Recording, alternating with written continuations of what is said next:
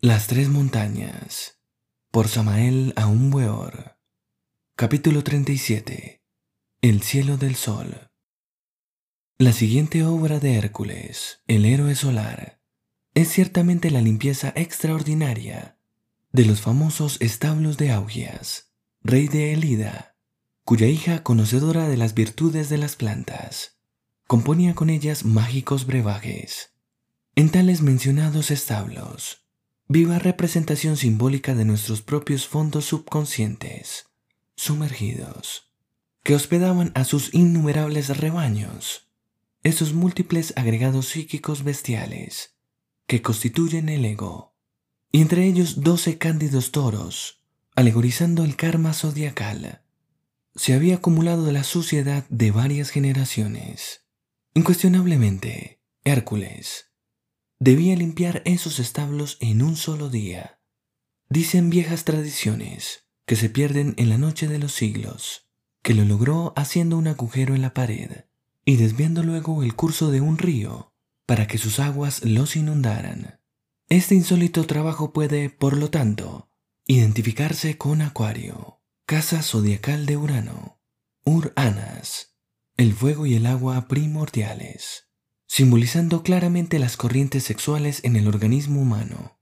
Urano, como primer rey divino de la primitiva Atlántida, es el regente de nuestras glándulas sexuales. Urano, el Asura Maya, es realmente el primer revelador de los misterios de la vida y de la muerte. Es ciertamente Uranas, el fuego y el agua primievales, quien determina intrínsecamente el primer culto lunisolar de la andrógina Io y...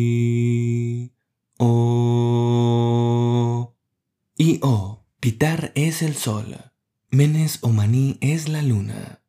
Om Mani Padme Hum. Como mantran de inmenso poder esotérico, tiene su equivalencia en los dioses Sol y Luna. En el seno del sagrado Loto, surgido milagrosamente de las aguas espermáticas del primer instante. Dice la leyenda de los siglos que Urano tuvo 45 hijos de diversas mujeres, y que además tuvo de Titaea otros 18 hijos.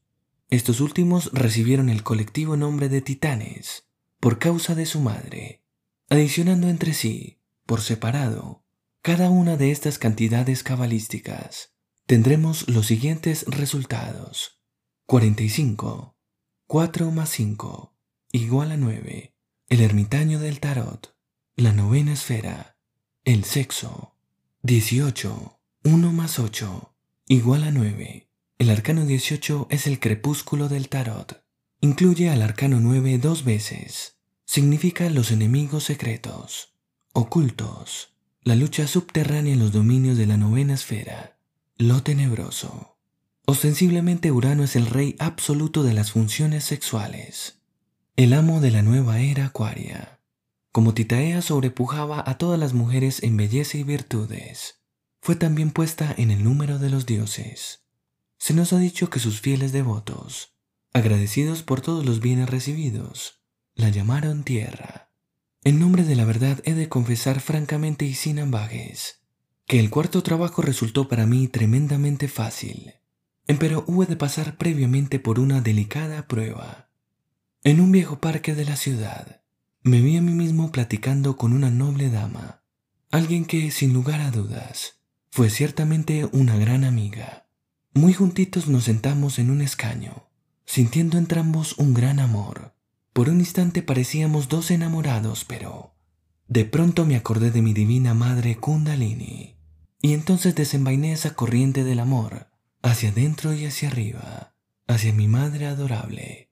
En esos momentos exclamé con todas las fuerzas de mi alma, Este amor es para mi madre.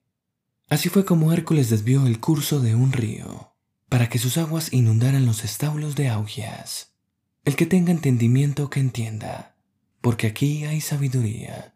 Incuestionablemente estaba metido dentro de las entrañas minerales del sol, en los infiernos solares. Cuán limpios me parecieron los mundos sumergidos del astro rey, Infierno sin almas en pena, sin demonios. ¡Qué maravillas! Es ostensible que entre las vivientes entrañas del resplandeciente sol no podían vivir los demonios. jamás resistirían estos últimos, las potentes vibraciones de ese astro. Cuando me hallé encerrado dentro de uno de los simbólicos estábulos de Augias, lo encontré completamente limpio y sin animales de ninguna especie. Entonces comprendí. Quise salir, pero la puerta estaba herméticamente cerrada.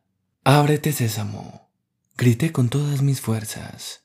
En esos instantes las puertas se abrieron como por encanto, y entonces penetré en un segundo establo. Lo hallé tan limpio como el primero. Ábrete, sésamo. Grité otra vez, y cuando se abrieron las puertas, penetré en un tercer establo. Ostensiblemente este también estaba limpio y hermoso. Ábrete, sésamo. Grité por cuarta vez, y cuando se abrió la cuarta puerta, traspasé el umbral de una brillante mansión solar. Lo que vi en el fondo del santuario fue algo insólito e inusitado. Oh dioses, allí sentados, en sus tronos, me aguardaban Osiris, Isis, Horus. Avancé hasta ellos y prosternándome, les adoré. En esos instantes sentí en mí sus bendiciones.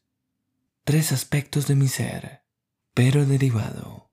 Así lo comprendí, y esto merece una explicación.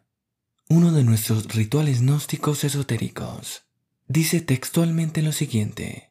Osiris, el archillerofante y archimago, nuestra mónada particular, individual, poderoso emperador, responde al hijo suplicante. Isis, el desdoblamiento de Osiris, la duada mística, Devi Kundalini, Madre Dignísima, responde al hijo suplicante.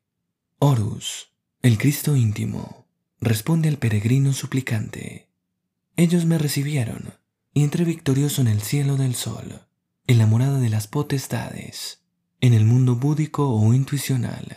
Entonces reconquisté mi lugar entre esas divinales criaturas, glorioso estado conscientivo que otrora había perdido.